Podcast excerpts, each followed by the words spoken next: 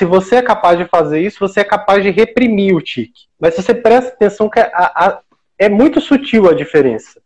A gente tenta identificar primeiro o desencadeador, a sensação estranha, para desviar a atenção do comportamento associado que alivia essa sensação.